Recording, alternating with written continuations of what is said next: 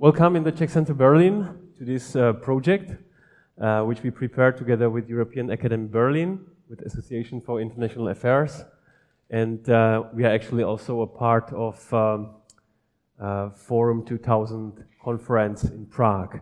Uh, it's for the second time. On the left, I start with this uh, wonderful lady who is Anneke Hudela, my former colleague from Prague, from Prague Weekly but now she, she's, uh, she works in European Academy Berlin as uh, head of uh, the, the, the, department for, for. No, it's not a department, it's just a kind of program director. Program yeah. director, mm -hmm. exactly. but uh, she takes care uh, about uh, for, this, for this wonderful program. And we are happy to, to have you here. as you probably know, a lot of you are part of Czech German Young Professionals program. Not all of you, I would say maybe the half of you, and uh, some other people from the outside, what is also great. We have tried, and we still have exactly the possibility to keep it, to build this kind of a circle, so that you all can participate and uh, uh, that you all can discuss with us, because discussion is actually something what we like and what we want to uh, talk about today. Because in the time of dig digitalization, uh, it's not so easy actually to discuss and to talk together. Um, we have three wonderful guests. Anneke uh, have brought two from Germany. I have brought one from Czech Republic. Yeah, I was very uh, happy to win Dr. Curd Knüpfer in the middle of uh, the row.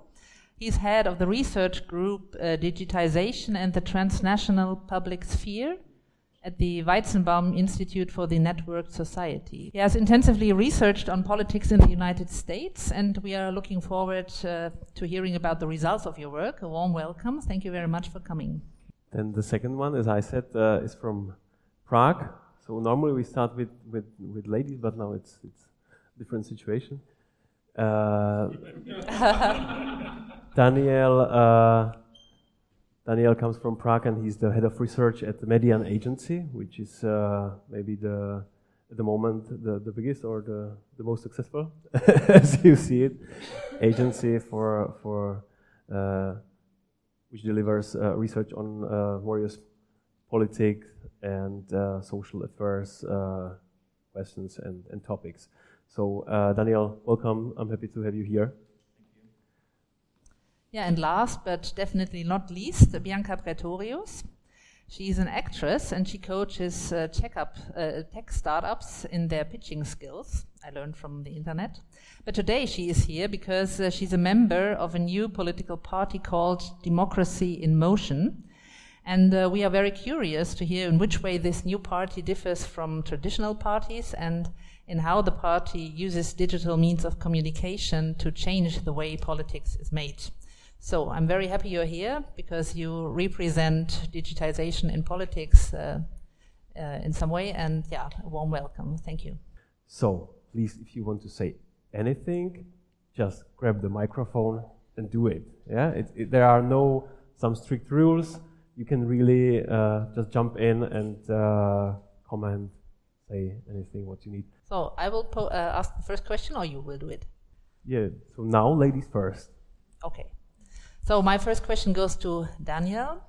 Since uh, not all of us are very familiar with the political situation in the Czech Republic, um, I would like to ask you first um, if digitization means the end of democracy as we know it. Do you actually regret that, or uh, would you be thankful for that? What does digitization mean for the way politics uh, is made in, in the Czech Republic? Um, so, from my point of view, one of the, uh, as you know, Czech politics, or the, the ones which know Czech politics, uh, knows that there is at least one party who benefits from the social media quite a lot, which is Pirate Party. We are one of the two states, I think, in the Europe who has still strong Pirate Party, which uh, has around 12%, and they benefit from the uh, campaigns on social media quite well.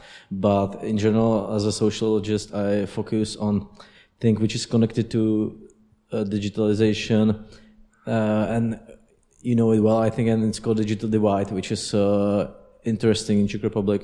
We did some survey and uh, we tried to measure the digital divide in Czech Republic, and uh, still there is around 30% of people who are either digitally excluded, so they don't use internet and the new technologies at all, or they are uh, endangered in that way. So they use internet and they use the new technologies, but they cannot use it in some productive ways to find information about work, about uh, I don't know weather, uh, transport, uh, services, and so on. And uh, with this line of digital uh, digital divide, uh, uh, uh, there there are connected other lines. For example, these people have lower social capital. They know less people in the society. They have less productive contacts within society, which they can use to uh, to benefit in the society. For example, if they want some services or they want to find work, they want to find uh, a new flat and so on. So there's kind of concentration of low digital capital, low social capital, and sometimes also low, low economic capital in uh, one part of Czech society, which still has around 25 percent. And it's interesting that it's, of course, correlated with age, but also uh, correlated strongly with education.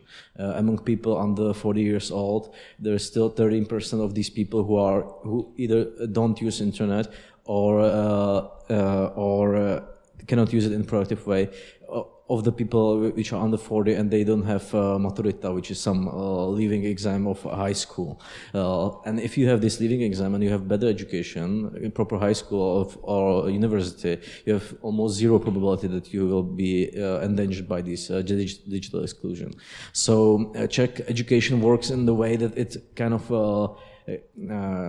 connects these these types of of uh, of uh, capital, social capital, uh, the cultural capital, which is uh, connected to the usage of the digital technologies, and the economic capital, and it creates part of society which ha can have around 20, 15 percent, which has low amounts of this capital, and uh, these people quite often vote uh, radical parties or they don't go to vote, and it's more common in some poor regions, and these people, for example, even if they are old they say they feel they cannot participate in society that much and it creates some kind of exclusion from the political process level so uh, in general i think the digitalization is good but it creates this kind of divide uh, uh, which is which is i think uh, quite interesting topic in czech republic and it it can explain some maybe some behavior also in in uh, the united states.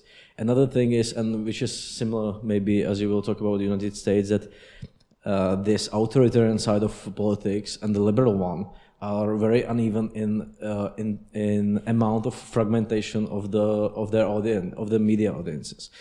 Um, you will tell some details, but but in America, Hillary Clinton didn't have any uh, major media outlet. Uh, it was very fragmented, the media outlets of, uh, of uh, voters of Hillary Clinton. Donald Trump, I think around 50% of his voters had the main source Fox News. And um, this is similar in Czech Republic because the authoritarian side of politics, which is Miloš Zeman and Andrej Babiš, their voters have quite homo homogeneous uh, media sources. It's uh, two commercial televisions, and then uh, it's like uh, very very low other other media sources but the two commercial televisions has quite big role in the media media sources among these these voters for, for these parties. So it's easy to target them. For in the liberal side it's much more fragmented and harder to make campaigns harder to get some message which is coherent and so on. So i think that's another uh, kind of interesting part of the digitalization that it's fragmenting the audiences and it's uneven. It's a bigger problem for the liberal side of the of the politics, I think. Well, sticking to this problem of uh, exclusion, I would uh, ask uh, Bianca. Your party, Democracy in Motion, aims at the total refurbishment of uh, democracy in Germany and perhaps uh, even the European Union, uh, because you are trying to involve people much more, to involve them in the political process in uh, the development of your party program. Perhaps you could tell us a little bit what exactly you are planning to do and uh, why do you think this is necessary? Yeah. So uh, when you said this statement of like, is digitization like the end of democracy? I was like, no, it's the opposite. Uh-huh. So um, like this was 2016, like the end of 2016, where uh, Trump was elected and Brexit happened, and like was right wing movement getting more attention in Germany, and uh, a large popular, like there was a group of, in Germany where there's, they're like doing campaigns and are very politically active in the internet. Um, and are very um, like doing something for good, for good, but it kind of was never in the in the place where politics actually happened, which is the parliament. So being active in in, in parties wasn't um, wasn't a thing that these actions would automatically involve in. So we thought, hmm, it seems like all this political involvement and participation and activism and digital activism doesn't really lead anywhere unless it's actually inside the parliament. And so starting a party is not much fun. It's very like it's a very very strict uh, process, and it's uh, a lot of work, and legal work. And so we thought, okay, let's maybe try to build a new way how um, a party could potentially work. So um, I'm going to try to like frame Demokratie Bewegung as simple as possible.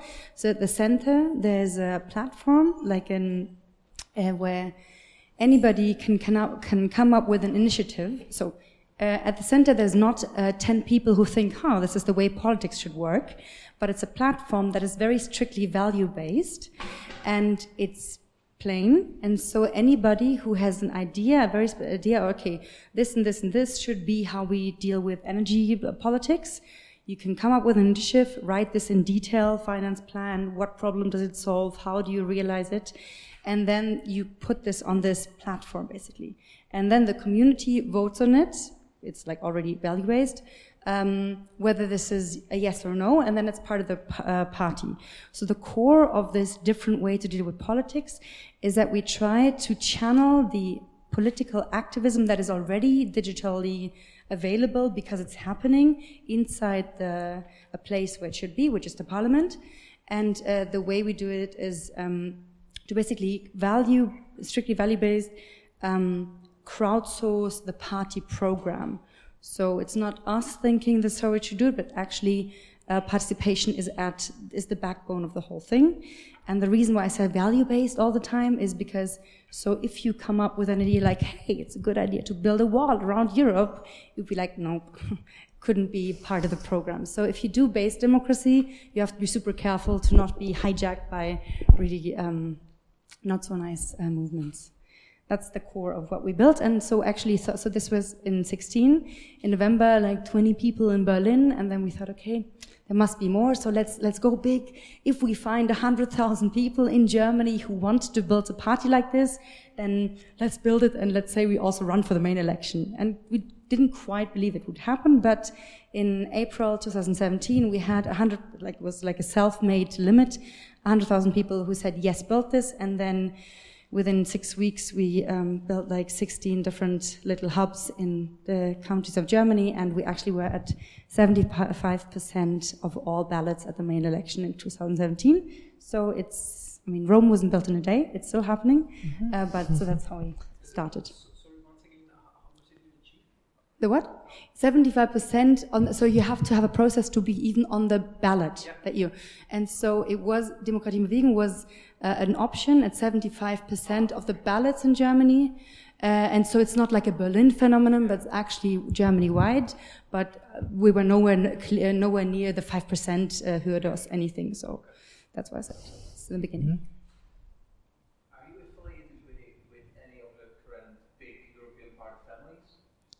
you mean like the transnational? Uh, Yes, we are. So for the European ele election, there's a thing called um, DIE, which is like Demokratie in Europa. So DiEM25, which maybe most of you know. Um, we have a, a, transnational agreement with them to have a joint uh, list uh, next year. Because it's the end, it's a European game. So.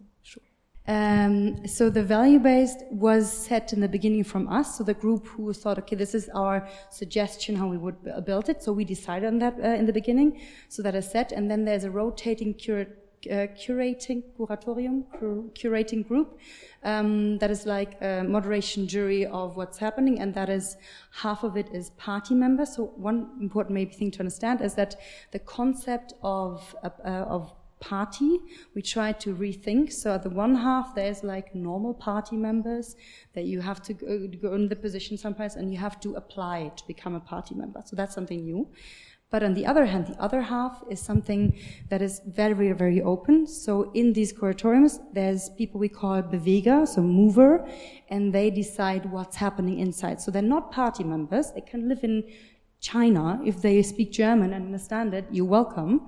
Um, and they also co-create this. So it's on the one hand super open, and the other hand uh, very uh, curated. But yeah. So maybe Curd, uh, if you hear this, yeah. Is this kind of a new model for uh, better legitimization of a political process, or how, how do you see it?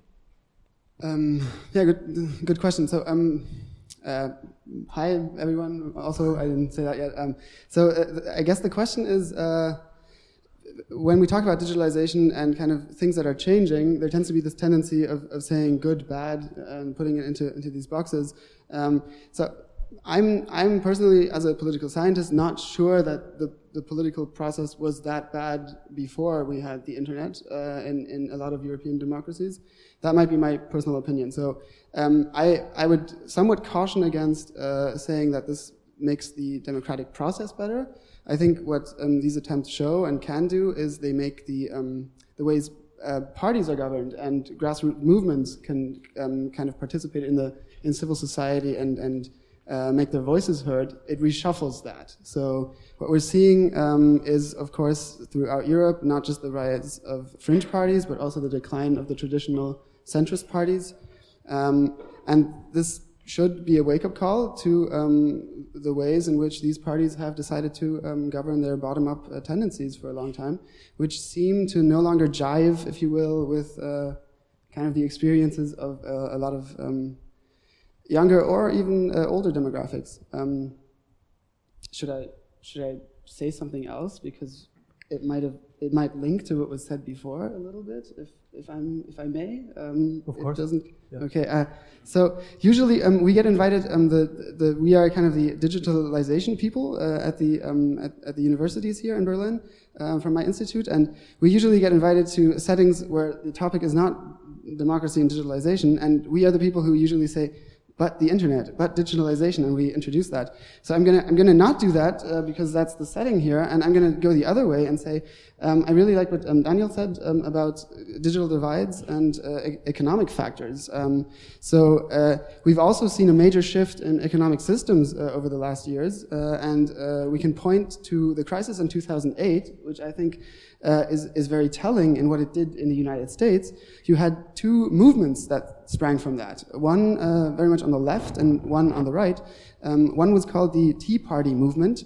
Um, and they had the, the, term party right there in their name. Uh, they purported to be unhappy with the way that the Republican Party in the United States, the Conservative Party, uh, was conducting politics. They wanted to change that. They wanted to change the democratic structure of that party. That was their goal. The other movement we had on the left was uh, something called the Occupy movement.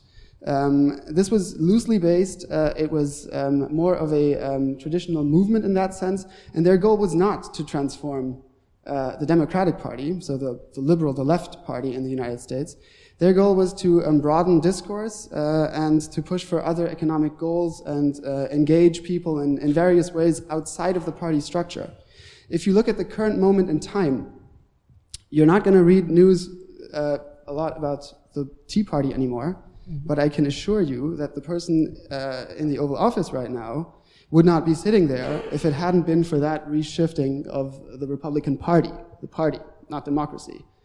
Uh, meanwhile, the Occupy movement um, had, you know, won some victories discursively, um, was able to change parts of democratic discourse, but they certainly did not reshuffle democracy or reform it in any in any sustainable way. So um, I guess to link this, uh, party structures can benefit from these new resources. Uh, I would caution against saying that you know this is a digitalization has the means of completely reshuffling what we mean when we say democracy, which is much much larger than the, the procedural side.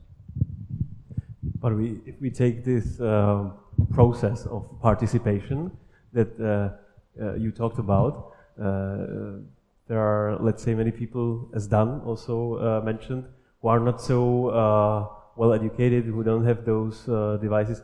So, is there kind of a threat that um, the process of participation would move to a kind of uh, digital savvy elite, some people who are really like uh, feeling good with those processes of uh, digital media, and it would even go further away. That, that's on you Okay. because uh, you are kind of a building of a new structure, and Yeah. uh, don't you have uh, like kind of? Yeah. A, aren't you worried that, that you are building kind of a parallel structure to a society that the part of the society will be really excluded? Uh, Dan mentioned some numbers from the Czech Republic, but in Germany, I love the question because it means I can re uh, uh, calibrate the, the perception because it's definitely like DiB is not an internet party. So, for example, the pirates have been very big in Germany as well. So we spoke a lot with the pirates beforehand, like what went wrong here, what can we learn from that, and there was a few like adjustments we did. But uh, one of it was like this is not the internet party. So half of a the way we speak about it, so the like if you call want to call it branding, but also the action. So we have so many offline things. Like there's um, democracy in motion tables in every county. So the meeting of people on a table discussing politics is such a core of democracy and will never be uh, like replaced because you cannot abbilden, you cannot. Um, um, mirror uh, anything on a digital forum that you have between people because people tend to be uh, quite annoying and evil in forums they're quite nice to each other in person so uh, like uh, to have a very simple statement but yeah so we're not it's it's trying to integrate the um, the obvious existence of the internet and digitization and people being on their phones all the time into the way a party is structured and is working. It's not trying to replace it at all. But uh, to me, it um, somehow it seems to be necessary that there must be um, a kind of stable link or a continuity in this party affiliation or in the party membership at least, because otherwise, if you, if I imagine perhaps I would, uh, I, I make a, I make a proposal to your party program, you accept it, and I make a proposal to another party program. So um, all my ideas get spread um across different parties. So there's no clear linkage between me, my person, my interests, my social status or whatever, and the party any longer. So who who does the party in the end? Actually, represent. It's- just a kind of combination of different proposals and of good ideas, but it's not a party in the sense as we know it any longer. And so, and I'm wondering what what uh, what will this lead to? One of the main ideas in the beginning was trying to shift uh, politics away from people and personas into, uh, towards more ideas and concepts. Because ideas, there's so many brilliant ideas already out there, and the and the let's call it ego game or the the part of the, the being um, identified as the person politics is really not super sustainable. And so one try was to go away from that uh, person related. But if you would do that, so if you would give your initiative in different forms, you are with your real name and your face in this initiative. And so you would hand it in. And then there's a two week process where you get discussed and discussed and people have their different ideas. And um, then you iterate the idea and then if it's okay then it comes to the voting process. And so it's always um, transparent who is the person behind it and you also will be in discussions before that. So we're trying to have this um, process of talking about those ideas online as well as offline and everybody with their real face. Does that answer the question Well, really. in some way, perhaps uh, Curd could also say something because he, he said that he was not so dissatisfied with the way democracy was working before. So, um, I mean, the, this classical Western democracy is actually based upon parties representing uh, or, or coming into existence along social cleavages, along uh, certain social conflicts. Yeah, they are the social democrats for the workers, and they are the Christian Democrats for the Christians, and so on. And and if we uh, if we lose this, if we lose this ideological linkage between voters and and so society and parties and representation, what actually how how can a political system work work on this without this? Um, good question. Uh, so I, I think there's a there's a reason why parties exist uh, in one of the oldest democracies in the world, uh, still functioning. Um, It's not enshrined in the Constitution in any way that parties need to exist. In fact, the founders of the American Constitution thought that parties were a bad thing. They did not want them. They wanted democracy to work without them. Uh, it's, it has proven itself to be somewhat unfeasible to do that. Um, some people would argue, and I think this um, goes to the, the, the Pirate Party faction, that um, maybe we should rethink this in, in digital times. Um, I think what you, you, just said is completely correct. Mm-hmm. However, that um, there there are more reasons why parties are necessary than just communication processes. There is identity involved, common grievances, problem definitions. Parties are micro publics in a way, and they um, interlink with the democratic interface in order to enact uh, the interests of people that um, form uh, these parties. Uh, and this is something that democracy seems to uh, require in its present form still. Uh, that's also part of the, the problem we're seeing right now with the stark asymmetries um, of electoral representation and the stark asymmetric relationship of which new parties benefit currently from the um, seemingly new information environment. Um, you just mentioned this. So, uh, the internet digitalization does not, in most democracies, exist as outside of society, but it exists in a hybrid media system. Um, so I'm completely sympathetic to Demokratie in Bewegung, and I think it's a, it's a fantastic initiative. I, I, encourage everyone to look them up. It's really great what they're doing. Um, my concern is that they do exist still in a um, in a national setting where television um, still reigns supreme, where you still need party leaders to go to talk shows and argue with other people. Um, and where society has not yet come to accept the flat hierarchies that some on the left are demanding uh, political parties have. The right, on the other hand, is fantastic at it still. Well, maybe if we uh, take it that this is a kind of a step number two to take part even in the in the process of political decision making. Step number one would be uh, maybe to have a digital vote. Uh, in many countries, we don't have any possibility to, to vote if we don't uh, go many kilometers to, to, to the place where we are registered. So there has been kind of a discussion newly, I guess, uh, in Czech uh, Republic too. Uh, so, so what are actually the reasons why is it so complicated to to make kind of a system which would allow a dig digital world? Well, we just did one survey about it, and uh, many people in Czech Republic support uh, postal vote, you know, absentee vote, how you call it, but not electronic one. I think the absentee or postal vote or how, how, how you call it is uh, obviously would be beneficial because it's very hard to vote from from abroad uh, as you may know maybe if you live in Germany some of you uh, it's it's very hard to to do that and it kind of exclude around 200,000 people almost from the political process because the um, uh, turnout among people who live abroad uh, is around 6 10% in Czech Republic. Uh, it wouldn't change uh, many of the elections, but for example, in 2010, it was uh, a split elections between Social Democrats and left wing, and the right, uh, right, right. I'm sorry, it was 2006. It was split elections, and if the if the vote from the abroad was, would be counted in different region, then in uh, 10 of the 14 regions, uh, so Social Democrats and Jiří Paroubek would win 101 uh, uh, of the votes in the parliament. So uh, they were lucky, right wing, uh, and M Mr. Topolánek, who was prime minister, that this one vote from the abroad was counted in one region where it offered the split 100-100. And it kind of changed political, this, this, this kind of chance or changed political uh, future in Czech Republic. And if there were uh, many, many more voters from abroad, it would change the political scene much more. But about the electronic vote, I'm personally I'm against it, uh, and it has a few reasons. First of all, it doesn't necessarily uh, increase the turnout. Many surveys showed that the turnout is kind of same when you have when you uh, do the electronic vote, because there are some voters who vote ele electronically but some voters vote electronically instead of going to the elections.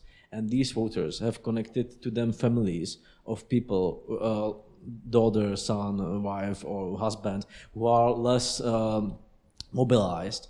And they go to the elections because the father or the, or the mother goes to the elections. So they go with him. And when these people vote electronically there's actually an increase in turnout which is uh, it equals out, you know, these these two things. So there's no increase of turnout.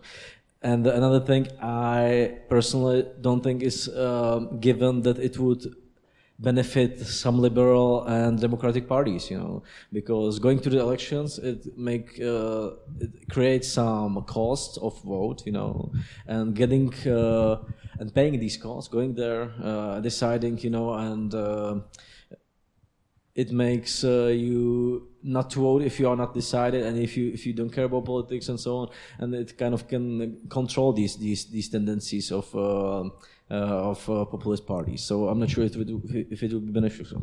Third thing is uh, the fraud problem, which I think we cannot rule out completely, but I'm not expert about it, so maybe my colleagues will.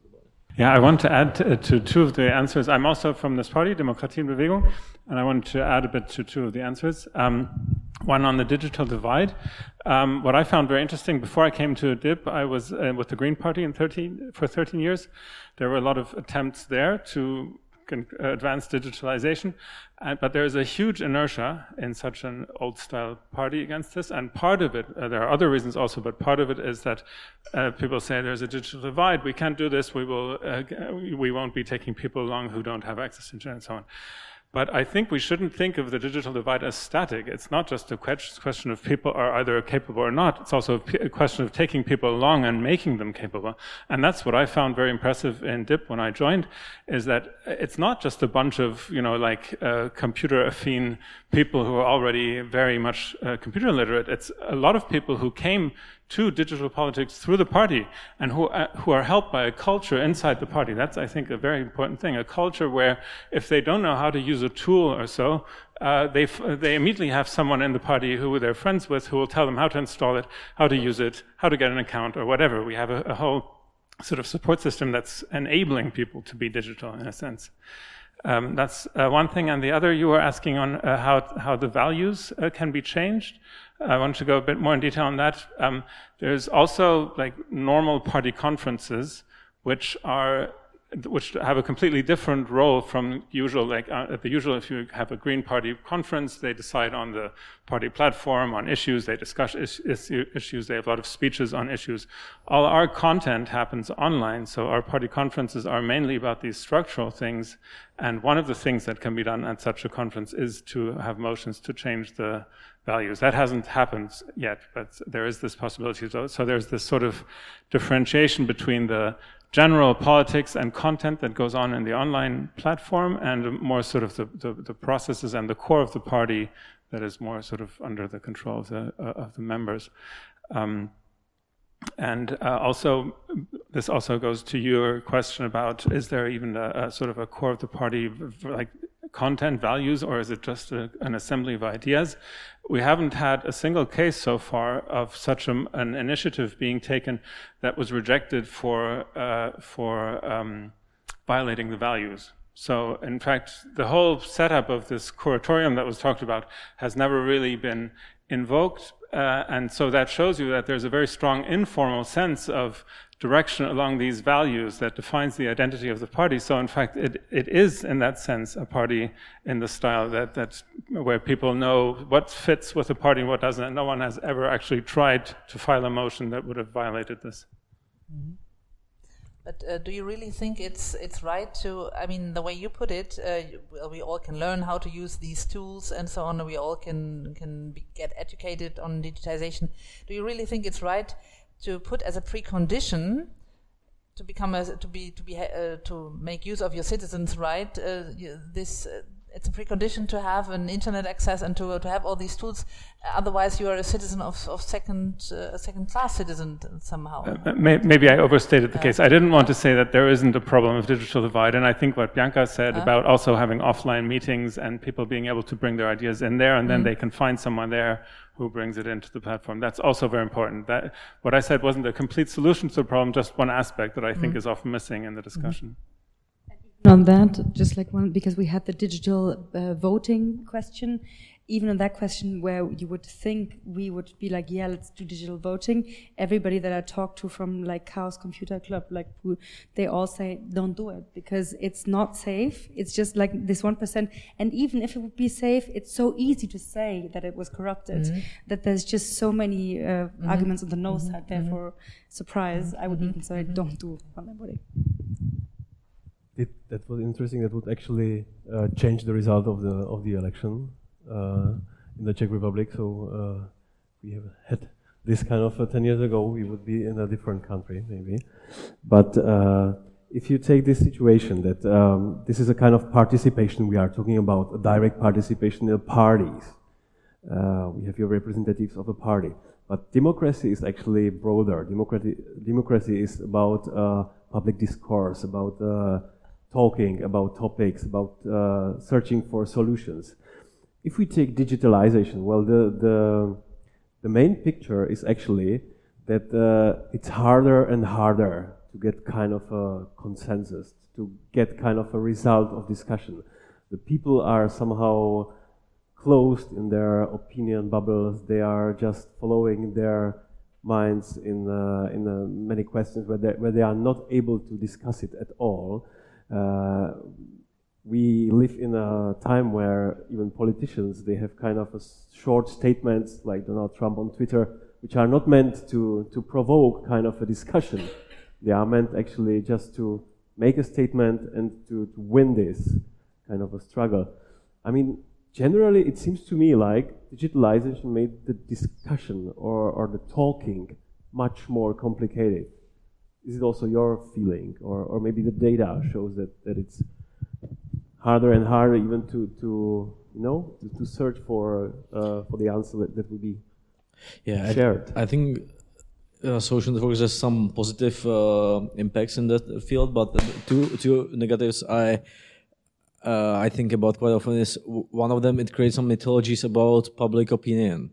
You know, when you ask, for example, in Czech Republic, we ask before elections, how many people who voted for Miloš Zeman, who is kind of populist candidate who won the election, and he's, pre- he's president of Czech Republic. How many people are without uh, higher higher education, like high school, without high school, and the people from the other uh, um, uh, the other voters uh, overestimate quite highly how un- un- uneducated are the people from this from this field. You know, on the other hand, the other other other uh, voters um, from Miloš overestimate how many people from uh, voters from Jiří Drahoš, the opponent, were from Prague. Uh, and people overestimate how many people were uh, on the beginning. It was very overestimated how many people are uh, like very strictly against refugees. You know, uh, people think that people are against um, I don't know social housing in Czech Republic. And when you ask these questions in normal poll, you find out that first of all it's uh, much less polarized. You know that, that many people just doesn't know. You know, it's it's like it just seems from the social networks it's so polarized and radical the opinions and so on. And you find it's, it's like shades of gray. You know, and then you can do politics. Uh, you can you can set your opinion and convince people because it's shades of gray. You know, and I think Czech politicians are so scared from the public opinion, and they think that the public opinion is what they see on the social networks that they go with the uh, some fictional uh, what is acceptable, you know, and they they like uh, they don't fight against what they think is uh, it's impossible, you know, because they saw it on social networks how people are against social housing and so on. Uh, so it's one thing that it's polarizing the public opinion and the politics follows actually, you know. And second thing, I think it's misused by Zeman, Trump, and so on to set some cultural wars. Uh, which I think the main reason is to do the uh, very important politics behind these uh, cultural wars uh, silently. You know, if you see America, they passed uh, the regulation of um, environment protections, you know, which will cost. Um, thousands of life every year, according to Harvard. Uh, and nobody talks about these things, you know, because they talk about tweets by Donald Trump, which are amplified on social networks. And if they didn't have these social networks, it would be I think, hard to amplify these tweets and so. Uh, last thing, I was just invited to some, do you know Máte slovo? It's, it's uh, one program which will be about uh, that Miloš Zeman said in Czech that 90% of Roma doesn't work, you know. And there will be a whole television discussion about this uh, obvious lie and nonsense uh, instead of talking about, I don't know, how to, how to change it, you know. For example, how to change social exclusion and so on, you know. Um, and he he used also uh, social networks to spread this uh, uh like stupid comment to enormous uh, enormous uh, amount you know so i think it's so so, so you agree actually that that you, the, the digital media bring actually kind of extreme um, even fragments of the discussion and they are focused on this instead of trying to really somehow. Yeah, I think uh, it can amplify some extreme and actually not unimportant um, thing to proportions which uh, start some culture war and and uh, actually take our focus from important things to these these topics. I wanted to ask. Uh, it seems to me, maybe I'm wrong, but uh, it seems to me that even the traditional mainstream media are failing, falling for this um, trap of uh, following the virtual drama on, on social media. Shouldn't they know any better?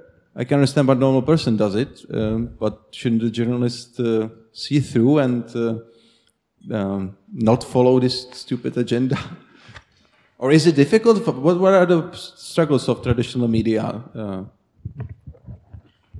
Yeah, I think it's. Uh, oh, this one is louder. I think it's their fault, and and uh, you can see how, uh, for example, when we uh, do polling for media, they always want to poll these uh, things which are on social networks and uh, amplified. You know, uh, refugees. I, I did like uh, eight, polls about refugees at least in three years. You know, and. Um, I did not. I, we are just doing uh, first poll, first good survey about uh, debt collection in Czech Republic and the the indebtedness of, of big part of society. Uh, and nobody, although that uh, we offered it to them, then nobody wanted to do polls about it because it's not so amplified on the social media. I think it's one of the reasons. And and I think uh, some opinion leaders should push these topics. Uh, instead, uh, like um, against the stream, I would say, you know. Just because you, uh, wow, you ask, um, shouldn't they know any better, like the journalist? And one of my experiences from my normal work as like startup tech companies, it's not to be underestimated that with the rise of digitization, there was a big industry that lacks a business model.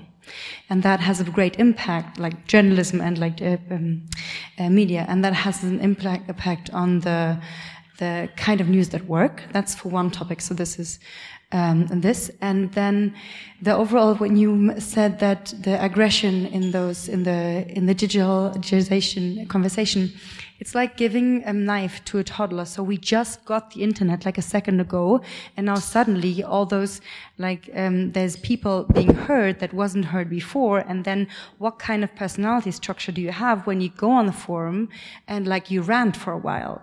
It's it's there's most people don't have the guts to put themselves on Facebook and be like this is my opinion because it's very tricky to do that. So our experience in those. Um, in those forums is that the same kind of people go forward and state their opinion, which makes the perception of, hmm, everybody is so aggressive. So one of the biggest things that is inside this, let's discuss digitally, is implementing and teaching a culture that is, that works even online. So the way that, um, like, how do I communicate non-violently in a forum when there's about opinions? So the kind of little tweaks and rules that we socially implement in order to maintain a friendly discussion when it's about heated topics is one of the biggest tasks that we as a society have to do when it comes to how do we communicate when suddenly everybody is on the table because suddenly the internet made it possible. was there was kind of a famous example in the Czech Republic where uh, one journalist wrote some kind of uh, article for internet, and there was uh, an obvious lie, and it was really like aggressive written, and they confronted him and asked, "Why have you written this?" Uh, and he said. It was written just for internet, you know, so it's, it doesn't matter.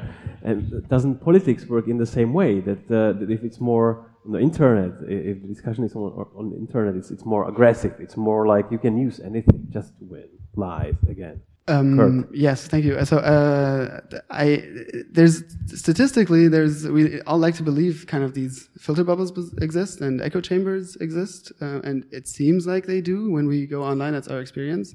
Uh, it's very difficult, I can tell you, uh, to empirically verify this. Uh, it turns out we're actually confronted with a much broader spectrum of opinions. Some of these are extreme, many of them are moderate on the internet.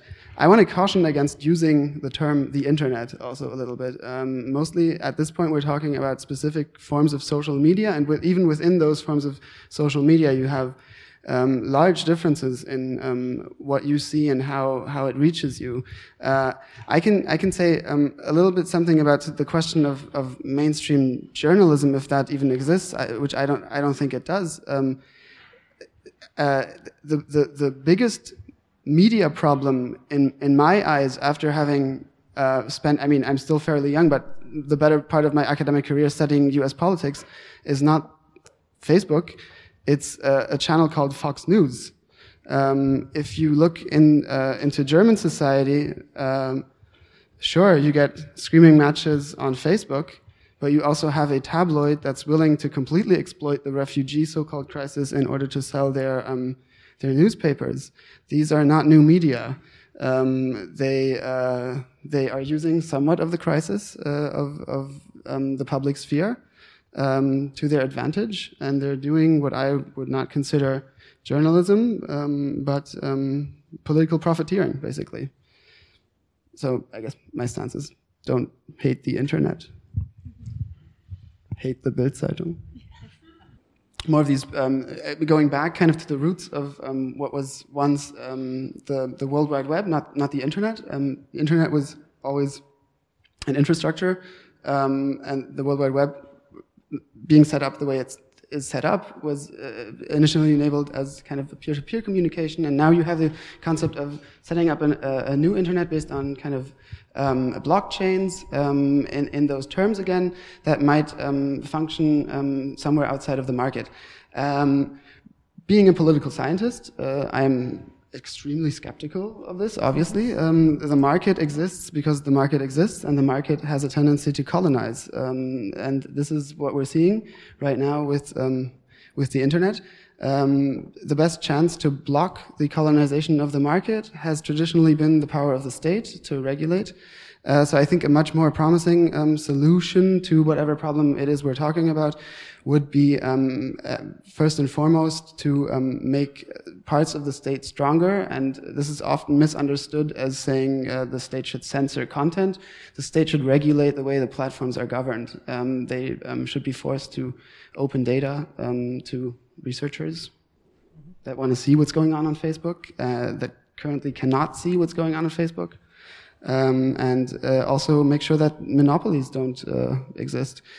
Uh, that's not as utopian as I think um, some of the stuff that we're hearing out of Silicon Valley, and some of the stuff we're hearing out of Silicon Valley, frankly, is also uh, a deflection. Let's talk about the second internet so that nobody talks about how they can regulate the current one in my eyes. But do you think that uh, kind of that laws and all these regulations, these traditional instruments of, uh, of controlling social systems, are they really applicable to something like the internet? Because the internet or or digital um, digital um, instruments are, are, such a complex. Um, are so complex that any kind of intervention will immediately uh, cause some effects that you don't, uh, you can't control for, and that, that you can't oversee. though, So there's no linear um, effect of, of a law in, in, any kind, no? We could say the same thing about financial markets, probably. Mm -hmm. um, but uh, and also, I, I think that that would be an argument that mm -hmm. people like Mark Zuckerberg would like us to believe mm -hmm. that it's so complex. Uh, I refuse to believe that yeah. argument. Of course, we can. Nobody's calling for a, a, committee to oversee what Facebook CEOs are doing on their free time, but it's very, very. I mean, the, the list of concerns seems very reasonable to me um, that we can come up with. If if they called me, I could give them one and could say. A, start opening up your data to proper mm-hmm. researchers and not to private companies, so that what we saw with Cambridge Analytica doesn't happen, where there's no oversight. Um, and so that we know actually whether filter bubbles exist, what the algorithm does, uh, how we can maybe curb hate speech online. Um, this we will not learn this unless uh, we have the tools to learn it, and the tool to learn it is data, and that's what they're sitting on and protecting. So they must be forced to uh, open up their vaults. Well, one more uh, internet, uh, let's say in a common way, was believed to be kind of uh, free sphere where, where you can really freely do anything you would like. That was the spirit of internet, actually. that was actually one of the ideas of pirates as a political party. Why did they even enter the, the political struggle of the classical parties? Because they wanted to fight for, for the freedom of internet. So uh, pirates in Germany, they, uh, or in Berlin especially, they had kind of a sad story. They are now out of the parliament, but uh, is it like uh, done? What What do you think? Th those uh, like uh, movements or, or or parties, new kind of parties which are working on the base of somehow new world of digitalization. Will we see them more often, like pirates? This is now interesting. They they gained in Prague 30 no 17 sorry 17 percent in the last vote for one week. That's a lot. Uh, first of all, I completely agree with you that, that there has to be fight against the monopoly and uh, uh, fight for some opening some part of data because it's uh, uh, otherwise uh, it's getting out of hand a little bit. But um, but the pirates one of the one of the points of the program is to, to stop this kind of regulation attempts. I, I, I don't think so. They they don't want. To, I think they don't want to regulate like what you, you, can say you cannot say on Facebook. But I I'm not sure they are against uh, re regulating the monopoly of Facebook and Google okay. and making them. Uh, uh, you know open the data and so on. I'm not sure about uh, the, what are their opinions about it, but uh, because it's two different things, I think we focus too much on um, some censorship on Facebook and so on, and too less on uh, on this monopolized market by these two companies. I think, uh, and uh, but to, to, your question I think their success of the Pirate Party in Czech Republic shows the pros and cons of this kind of party. They succeeded in big uh, cities, you know, with uh, it's quite good party, you know. I know many members and are quite fair people. They have these processes. Some of them which you described, you know, they have referendum about uh, all the senators. They uh, they have to be approved by a whole party through the referendum. It's quite fast, you know, and uh, they have register of meetings with lobbyistic contacts. So always when we go for beer, you know, I'm on the register after after that and so on, uh, which is good thing I think because I, they can influence me in polls and so on. So it should be in the register. Uh, however, they have big problems to set some uh, these grassroots, you know, because it's fr- uh, it looks like a, some grassroots movement, but it's made from the top still, you know. So they are not uh, they are not in the villages, they are not in the small towns, and it's uh, it's missing this part of politics, which which is kind of important uh, still, I think. And the problem is that the people in the villages would vote for them, but they don't have the candidates who would, who would run there, you know. So it's still a few hundred people having some ideas, and this can diminish quite quickly if you don't have the structure uh, in the in the region in the regions. And I think it's their problem why they are a strong party, but not not with some deep roots which would uh, keep them from disappearing if they have some problems I don't know, one corruption uh, scandal, you know, and, and, and it can be all gone, you know, uh, and so. If you also, if you um, look to uh, other European context, uh, the answer is yes. You see a lot of these parties emerging. Uh, interestingly, a lot of them have the same problems. Um, so you could point to Denmark, and you could say the Alternativet is same ailment. They are very much a Copenhagen party. Um, in Poland, uh, deep divide of society. I think the what I currently see. I mean, I'm not an expert there, but the Razem Party is trying to do a lot of what the um, Bewegung, uh, Demokratie in Bewegung uh, are trying to do. Um, the the best example that I can also think of where it's been successful is Spain um, with Podemos. Um, and here is uh, how we can learn from from Spain, and this is my concern also to the Demokratie in Bewegung uh, crowd. Um, what you, what you saw there was a, a, massive rise in popularity, especially by young people and, and left leaning people uh, that tilted towards Podemos for, for a long time. And as soon as the party seemed to embrace the rules of the game, as it were, um, did come up with a set leadership, and you did see people speak for it, and the logo and the name Podemos became more of a household name. Uh, at that very moment, the very same appeal that they had previously also dissipated to some extent. So, I mean, they are still, you know, um, a party and they still exist, but they have become much more of a conventional party. And this again brings us to the question of whether the structures will allow you to exist. Uh, or whether they will force you into something uh, something else. And I think at that at that time, my personal belief is that the best chance these parties have is to offer examples to um, other more holistic parties uh, in ways that they can implement and reform their party structure. Um, you said the Greens before weren't listening. Maybe they will listen once um, these parties gain a couple of seats of their voters. just what you said, like the, the and all the progressive parties that are um, popping up, and there's like Razem is a great example, and there's a few. Um, it's all coming down to the uncomfortable part of building the structure differently. So what we're trying with DiB is to so like uh, change the structure that this wouldn't happen, because in the end, of course, you're getting, and um, that's that's the danger, and um, uh, so the, the work of the architecture of the actual organization is the thing that costs the most work and is also the thing that is so tricky to change in an established party because if a house is built it's tr more tricky to change it compared to if you have the luxury to like build it from scratch my question is somehow related to what the gentleman was saying. Uh, disinformation, uh, media literacy is of course uh, important to deal with that. But besides media literacy, how democracies should deal with disinformation? Um, should societies adopt a kind of regulation or uh, pressure internet companies to self-regulate themselves? And on this topic, two weeks ago, more or less, the EU issue, issued issued uh, EU code of, uh, code of practice on disinformation. That's a self-regulatory approach with some commitments signed by Google, Facebook, etc. I would like to hear if you think it's going to work or EU will have to adopt some regular norm towards that in the future. Uh, I think one interesting point is the media literacy. Uh, I talked about this like types of capital, like digital uh, uh, literacy and uh, social capital.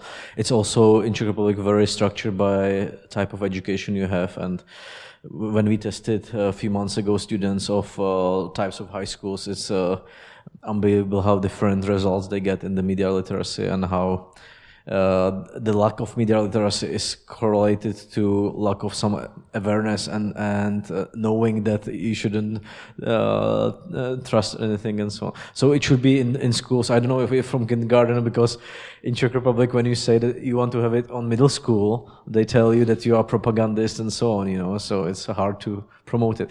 But uh, this question, I'm not expert, but personally, I think uh, unless there will be some competition among these platforms, you know, and Facebook will be uh, uh, forced by competition to to regulate it and so on, uh, then nothing would work, you know, and there couldn't be any competition uh, uh, when they have monopolized the data, you know. So I think it's kind of hard to solve it, but maybe you have better idea.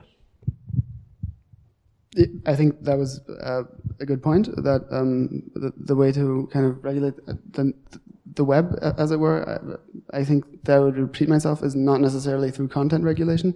But one thing about disinformation and uh, why people are also uh, unhappy with what the EU is currently doing and proposing is, uh, I think, uh, an inherent elitism to this. Um, so uh, information is not a neutral thing usually. I mean, to, to some to some extent it is. If it's a binary um, on-off kind of thing, uh, then perhaps that's apolitical. Um, if you get more zeros and ones, then information all of a sudden no longer becomes uh, as objectively clear. Um, the disinformation laws that we're seeing are in reaction to disinformation campaigns that were um, actively perpetrated by foreign agents during election cycles. So this is now used in order to um, um, ensure that these elections stay clear uh, from foreign meddling. Um, there was never any debate about um, domestic sources uh, spewing falsities during election cycles. I will point again towards um, the cable news channel Fox News in the United States. As soon as it is attached to Russian influence, then it becomes a problem of, of the content. Um, and the bigger issue with this information and what is now being regulated by the EU was in fact not the existence of the false information that was spread during the election, but it was in fact the business models that enabled it to do so, which were targeted towards people who were prone to believe certain things anyway. They were identified via, um, via the, um, possibilities of, of, of, social media and Web 2.0 that you can set your demographic and you see, oh, these people are very likely to believe that Hillary Clinton murdered a guy uh, uh, in Washington D.C. this one time, or um, her emails showed that she has close connections to ISIS, or also, and this is the the, the top um, fake news story. These are all real fake news stories that circulated before the election. The top five on Facebook were all either anti-Clinton or pro-Trump. The top one was that Pope Francis has endorsed Trump to be president of the United States, which never happened. So that is arguably very much false. Uh, but here the problem was not the existence of this false information, it was the fact that so many people got this false information because it was part of the business model that Facebook has and has implemented to show this to a lot of people. Because the Facebook business model believes that it is beneficial to its interest to show people what they already want to believe anyway. I want to say something short because you said um, earlier if, if, if like somebody pointed out the question if um, uh, laws can still exist in the internet. And I want to, like, whenever I look up at the story of the GDPR, I think it's a super romantic story and beautiful to see, like, it's actually a political uh, decision that was based on a human short story. The person who ran this, uh, this, um, um, seat, uh, like, this position in the EU before was a Spanish gentleman who was, like, big buddies with the Apple, uh, like, with Steve Jobs and the Google uh, guys. And that topic was on the table for a long time. And then the position changed mentioned this, uh, I think, Danish lady. Uh, she had discussions and he visited in the office and they had screams and fights. So lobbyism totally was happening there. And she listened to it and she said, no, I'm not, not going to do that. And she made this arguably not very functioning, but law that was purely product of working democracy in this uh, European Union. So as an example, I think that's like, it gave me hope to like, politics is not completely, um, um, uh, möglichkeitenlos. Yeah, it's not helpless. Um, I would have two questions. Uh, I would allocate them e equally. So, first question will go to uh, Mr. Prokop, uh, and then two questions to the other colleagues. Uh, the, so, the first question would be about your uh, article that you wrote about populism, which I enjoyed very much. I I, I think it's uh, I would highly recommend that article to everybody, where you describe the dynamics of populism, of uh, dividing people, uh, the elites and, and the ordinary people, and how, how the second step is then the cultural wars. Um, and I would uh, uh like to ask because um, I was intrigued by what you said about the reality on the media uh, concerning the radical opinions, ideas, and the, then the sociological reality. And my question is, uh, what is the sociological reality um, concerning the elites and the and the, let's say the middle class and the rest?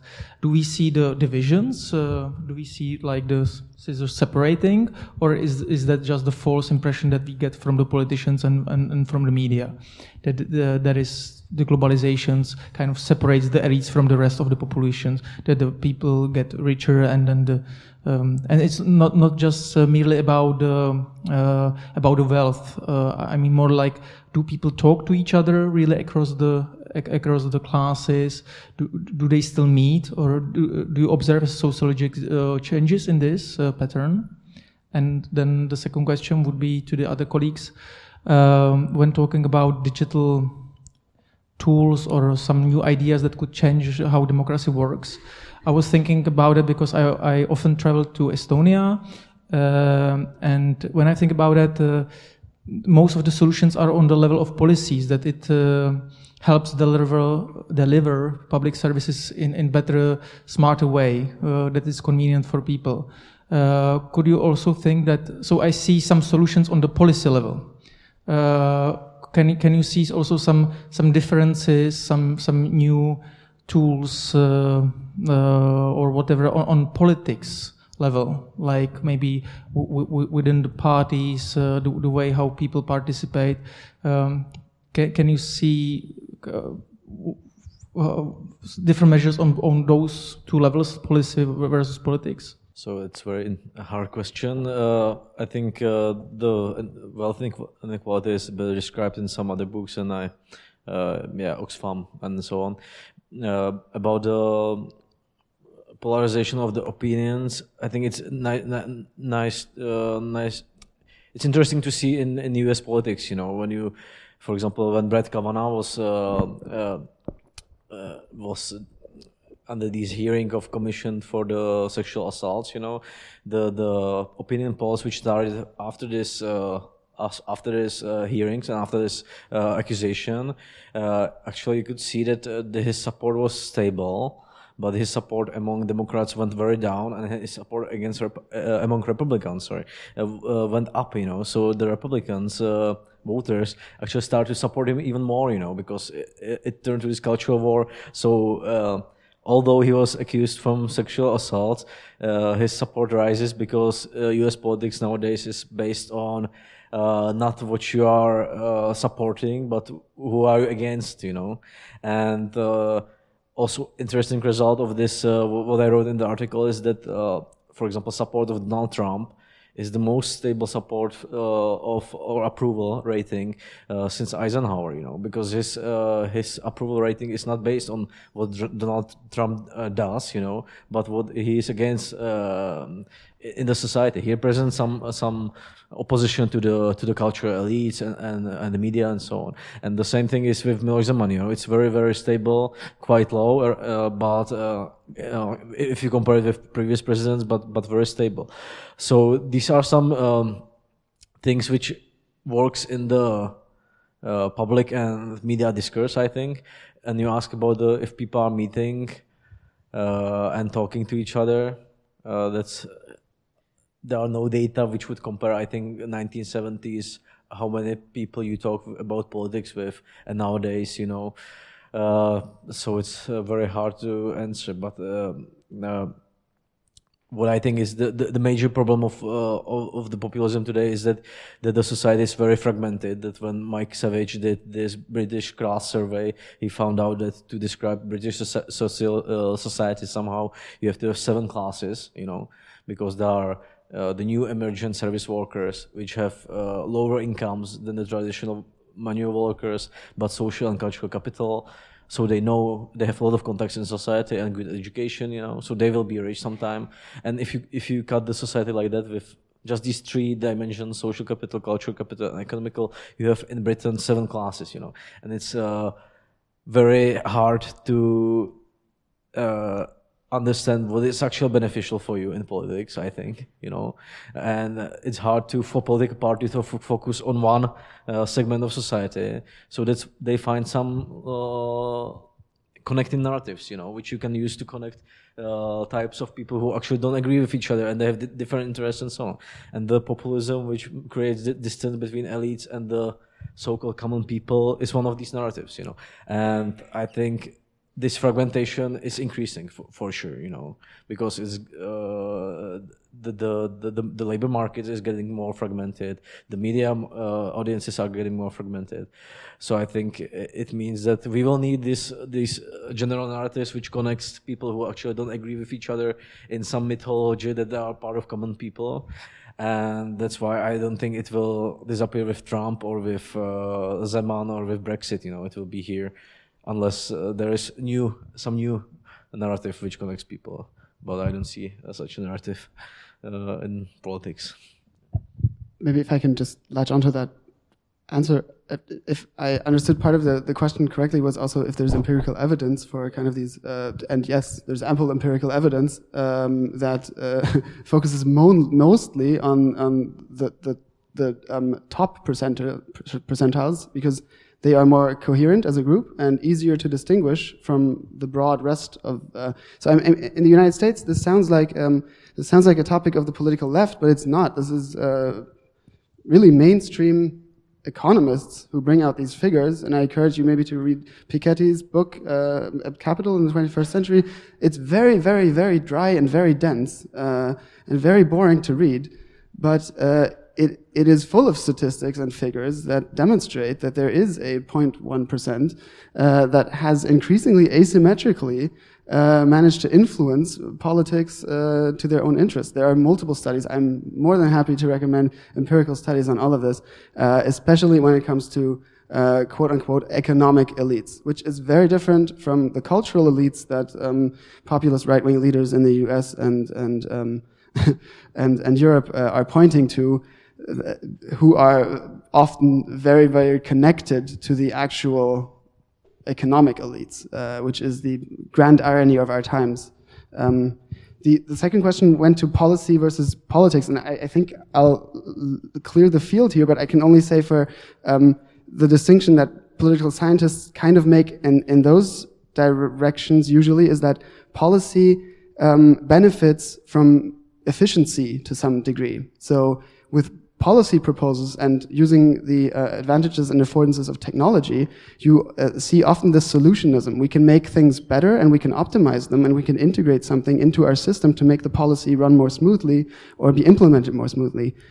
Politics is not meant to be efficient in any way. In fact, democracy is not meant to be efficient. Democracy is a bulwark against efficiency. It's meant to be um, a plural system where minorities have the chance to block efficiency in a way.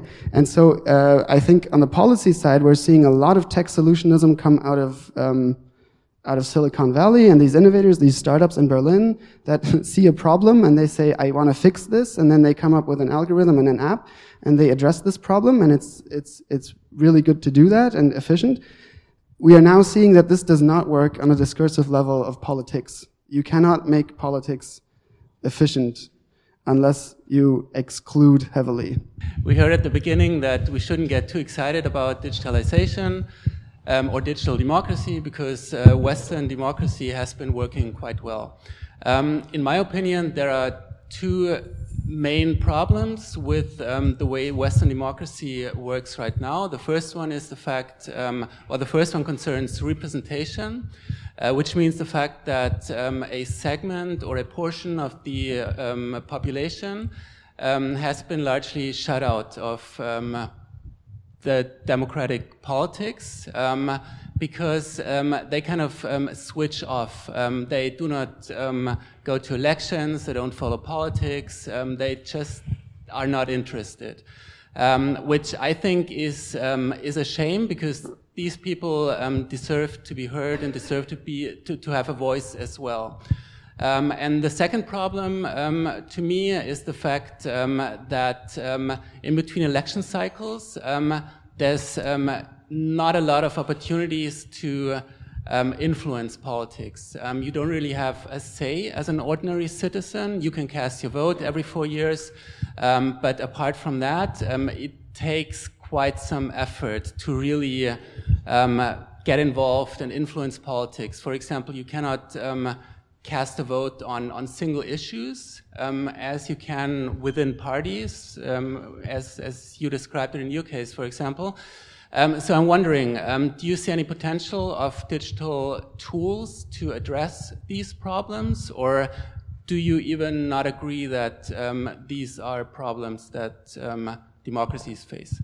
To whom is this directed? I don't quite get it, the question. Um, are you asking a specific person? Whoever wants to answer. And can you can you describe the specific question again? Because I don't really know what to answer to. Okay. Um, so um, whether uh, digital democracy or digital tools um, have the potential to address um, these two problems. The first one concerns representation to get more people involved, um, especially, for example, people people of a lower social status, for example, who currently, you know, don't are not actively involved, and the second concerns um, um, in more influence um, in between election cycles. So, do you see any potential of digital democracy to address these problems? In my case, I would say yes and yes, but, but it doesn't. Do, I, we can't just drop a tool and then it will work. So you drop a tool, you do lots of work to teach people to use them, and then yes, um, I, I, I want to say that um, I don't think that the um, the problem of so I want to go back and um, change my initial statement where I said democracy was completely fine. I meant to say uh, that the um, things that we're hoping uh, digitalization will now resolve might not be the problems that democracy had before. And those are two very good examples uh, for why I don't think those are the problems. Um, in the United States, again, this is what I focus on mostly in my research. Um, the the issue of um, voter turnout is one that is certainly driven by um, kind of non-interest, but it's also driven by a massive political effort to disenfranchise parts of the electorate. Um, the reason you have elections on Tuesdays, uh, you know, it doesn't take a conspiracy theorist to figure that out, um, to keep voting uh, folks away from the ballots. Um, you see the massive redistricting um, occur um, within states that um, ensures a, a, Republican victory. Um, two of the last presidents were not voted into office by a majority of the American people. that had only happened once before in the history of the United States. And you see also empirically after the Civil Rights Act, after uh, minorities got more civil rights in the United States in the 50s and 60s, as soon as that happened, many of the states uh, changed their election uh, laws and the way that uh, registration happens. And you're seeing a massive push for that again now um, against the um, the Latin um, American community. So uh, there, I would say that's a real problem. Uh, the economic issue is also a problem. It's not one that technology will fix. It's one that politics will fix. Um, the other question with the, you know, it's difficult to influence politics during the election, uh, during the terms yes, I mean, that's a good thing potentially also because uh, people that have more time tend to be people that are paid for their time. Uh, so you might not want, you know, uh, to compete against a guy from Wolfsburg if you're trying to get um, the diesel out of uh, Berlin. Um, so, you know, it, obviously it's work. You need to get involved in a party. That's great. Uh, and you need to kind of come up with a structure. And that's, that's how this works. Or journalism, etc. Civil society. Go march tomorrow. Actually, I'm very grateful that one of the last words was journalism. Because coming from that uh, sector, uh, I have a question which is related to the media. Uh, the topic of GDPR was mentioned. Like, in my sense, it's uh, not a perfect law, but a thing which was necessary to do. And I perceive this as really a positive thing, which might also improve the image of the European Union, show the citizens that uh, the EU cares and protects them. Uh, obviously, in a field where the national state isn't capable to do so. Uh, but the press about GDPR and the public opinion in the Czech Republic was disastrous. And I was really, uh, really surprised to see it. At the same time, in the public space, we have loads of uh, Russian propaganda. Uh, as far as I know, uh, the most active party in uh, German social media is the AfD.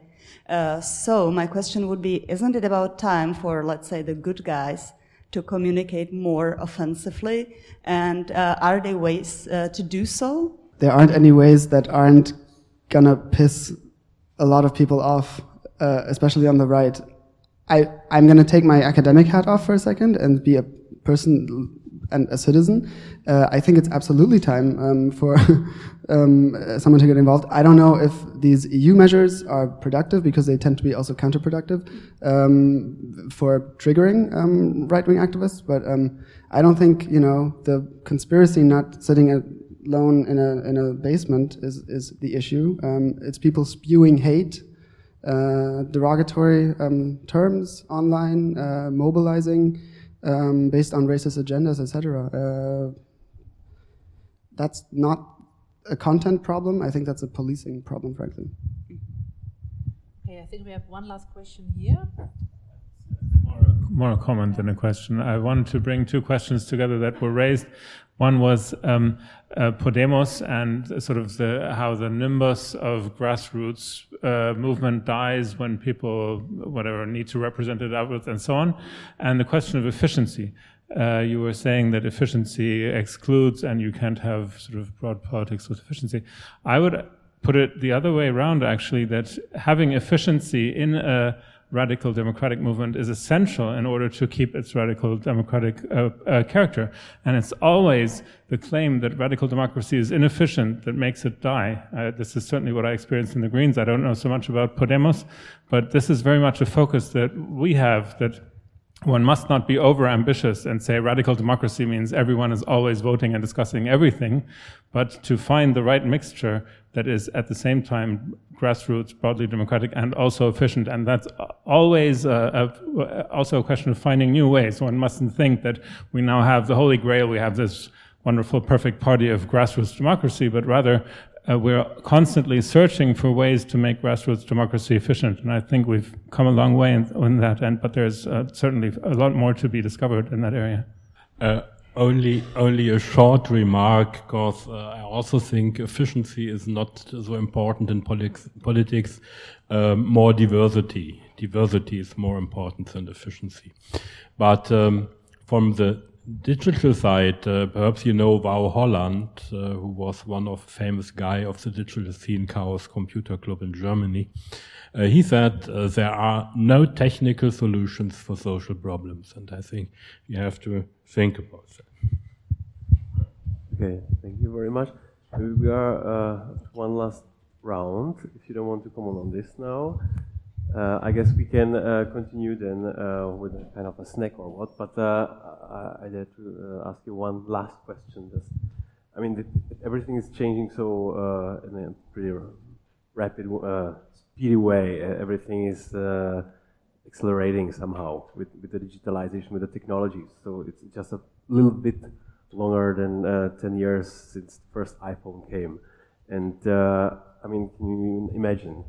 In, if you take now 10 years from now, that will be 2028, and we are here again, so we can definitely plan it already to, to meet here and to discuss it again, influence of digitalization. And maybe we know already if, if, if had been the end for the democracy or not. But what would you wish personally, as a sociologist, as a someone who, who studies uh, this influence uh, as a researcher who, who's dealing with it, or as a, a politician who, who is actually trying to uh, to use this for better. if you if you take those maybe in in ten years tools, what would you wish that digitalization brings us? Well, you mentioned this uh, running so fast and being uh, unpredictable, or maybe I'm adding the unpredictable thing to it, but I think it's uh, very uh, big problem and underestimated problem in what we currently see in politics because uh, you know voting for Trump didn't correlate it so much with the the income and so on and for Brexit as well. But uh, what is problem with current like populism is that uh, people who are anxious from uh, the unpredictability and they, they have so-called this ontological unsafety as uh, Giddens call it because they don't know how will the the social uh, changes turns out you know and if they have these lower capitals, which I talked about, the, the, the culture and social, they feel it might not be in their advantage, you know. So they, they vote for the get uh, for the narratives of going back somewhere, you know, and and the order and so on.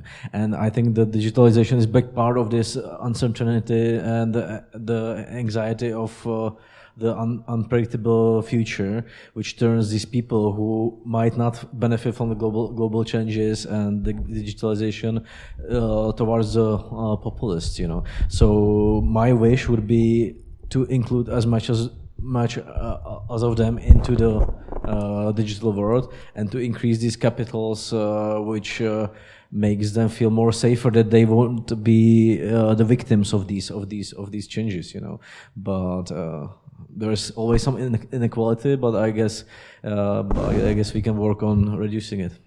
Thank you. Um, so I, I hope that in 10 years from now, um, uh, the, the liberal democratic state still exists. Um, and I, uh, I can only see that happening if um, institutions, and uh, this has to perhaps come somewhat from the grassroots, but institutions themselves that again were not wholly bad through a long period of time need to learn to adapt and grow robust. And the way that we can do that is through more research. Uh, and the way that institutions can do this is by accepting the need that they need to reform uh, by institutions, I mean um, also institutions of civil society. We need robust journalism uh, to do so, uh, and we need um, robust parties also, I think, to do so, because uh, it would be great to get rid of parties and to have open society at some point. But during the next 10 years, we are going to see a massive mobilization of right wing uh, forces that are going to try to prevent this establishing of liberal institutions and their process of learning? Um, yeah, in 10 years, my first thought is like, I hope that democracy exists still. So, like, I want to open my end statement with it, democracy is super precious and absolutely not God given. And so, um, a, a, way to protect it, digitization wise, um, I can't think of any other way that it's like super normal and part of our everyday lives for even more people to be uh, active and participatory in the internet. So my wish would be that citizenship in a country is that it's like normal, that it's my, I don't know what Pflicht means. I think deed. Yeah, it's responsibility, but it's like it's my right, but also my kind of, I have to do my participatory work because if I don't, it like kind of falls apart and to take your statement on it's like both. Like if i if i swap efficiency uh, efficiency for diversity it crumbles because efficiency um, uh, people it's so easy to get annoyed with discussions on humans and democracy. So it's a hairy beast to love a lot. Um, and so and diversity is, is needs to be implemented as well. So i would say uh, it, it, we as a society have to implement the rules to kind of force the structure for this uh, precious thing of uh, worldwide connectivity, aka the internet, and democracy uh, be alive at the same time. Okay, thank you very much. Bianca Praetorius, Curd Knüpfer, and Daniel Prokop. Thank you that uh, you were our guest here. Thank all of you for your participation, and we can continue with the, with the talk, with the snack here.